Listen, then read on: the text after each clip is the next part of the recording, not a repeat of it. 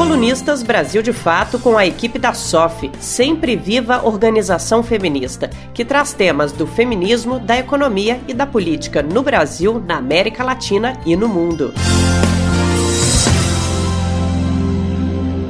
Durante esse período de pandemia em que o isolamento social é uma medida necessária, apesar dos obstáculos impostos por Bolsonaro e seus aliados empresários, a internet aparece como uma solução guarda-chuva para todos os problemas. Mas a partir dos acúmulos feministas e anticapitalistas sobre comunicação e as tecnologias digitais, colocamos aqui uma pergunta: como garantimos nossa comunicação ampla, popular e antissistêmica em uma internet dominada por grandes proprietários? A cada dia, uma parte maior do que fazemos envolve um computador, e nossos celulares hoje são quase computadores.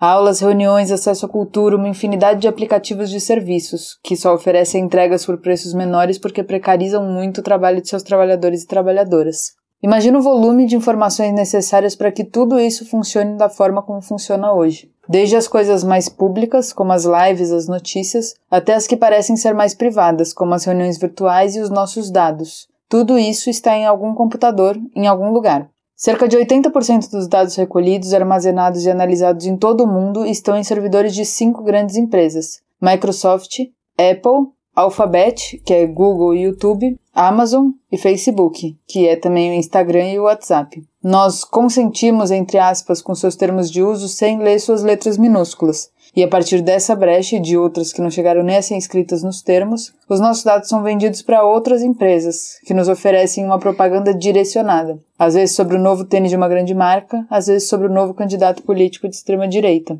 Por causa da digitalização de tantos aspectos de nossas vidas, a comunicação e a coleta de dados já não são mais coisas separadas, e nunca foram tão imbricadas com a política. Um exemplo disso foi o uso de dados de centenas de milhares de pessoas no Facebook, sem que elas soubessem, por uma empresa chamada Cambridge Analytica, que prestou serviço para a campanha de Donald Trump. Este método de uso de dados para conquistar e manter governos, muitas vezes com campanhas repletas de mentiras, discurso de ódio e desinformação, segue em uso. No Brasil, a campanha de Bolsonaro usou redes digitais para ganhar votos, e até hoje usa esse tipo de comunicação para manter seus apoiadores ativos. E enquanto isso, projetos de lei usam a visibilidade do tema fake news para, em vez de aumentar o controle da sociedade sobre quem produz e distribui desinformação, ampliar a vigilância sobre as pessoas comuns.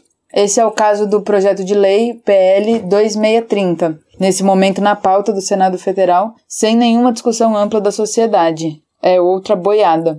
Mas não é só de internet que se faz a comunicação. Inclusive porque muita gente, 25% nas cidades e 48% nas zonas rurais, no Brasil ainda não tem internet em casa. E dentre as pessoas que têm, muitas têm um acesso limitado pelos pacotes de internet móvel, que são caros, têm pouca banda e muitas vezes restringem o tráfego apenas ao WhatsApp e ao Facebook. A televisão e o rádio ainda são meios de comunicação que fazem parte do cotidiano da enorme parte da população e são controlados por meia dúzia de famílias. Entre as rádios e TVs mais conservadoras e as que aparentam ser mais progressistas, de acordo com o momento, há em comum uma narrativa reacionária que oculta a organização popular e prioriza a voz das elites. A Globo, que hoje se afasta de Bolsonaro porque tenta alavancar uma outra direita, teve muita responsabilidade pelo golpe contra Dilma Rousseff e pela perseguição de Sérgio Moro e da Lava Jato contra Lula. Quando os movimentos sociais aparecem na mídia, é como baderna, em um flash de poucos segundos, ou ainda como um problema no trânsito ou na economia. Quando algo próximo ao feminismo aparece, há duas vias possíveis. Ou é para ser maldito por conservadores, ou é banalizado na sua forma mais liberal e centrado em uma pessoa só, geralmente desvinculada de processos coletivos e populares. Por tudo isso e muito mais, é preciso fortalecer as iniciativas e experiências de comunicação popular. Esses meios de comunicação alternativos e militantes visibilizam as alternativas para a sustentabilidade da vida e propõem outra forma de fazer, não hierarquizada, que não fica em cima do muro, com um olhar ativo, participante, coletivo. Isso não foi inventado agora com a expansão da internet. Há várias décadas já existiam e ainda existem as rádios comunitárias e os jornais populares, muitas vezes com um alcance maior, inclusive, do que, a gente consegue brigando com os algoritmos das grandes empresas de rede social. Especialmente agora em que atravessamos uma luta coletiva pela vida, é preciso que a comunicação esteja alinhada com e seja feita por elas as vozes plurais e políticas de quem está na linha de frente do combate ao coronavírus. E sabemos que essas vozes são, principalmente, das mulheres, organizando a solidariedade em cada bairro, lutando pelos direitos trabalhistas, pressionando pelo direito aos dados reais da pandemia no Brasil.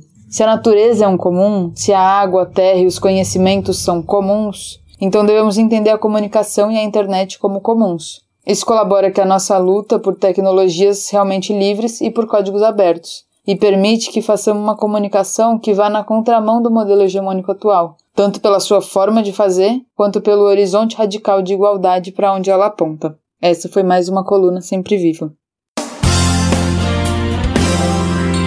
Colunistas Brasil de Fato com a equipe da SOF Sempre Viva Organização Feminista, que traz temas do feminismo, da economia e da política no Brasil, na América Latina e no mundo.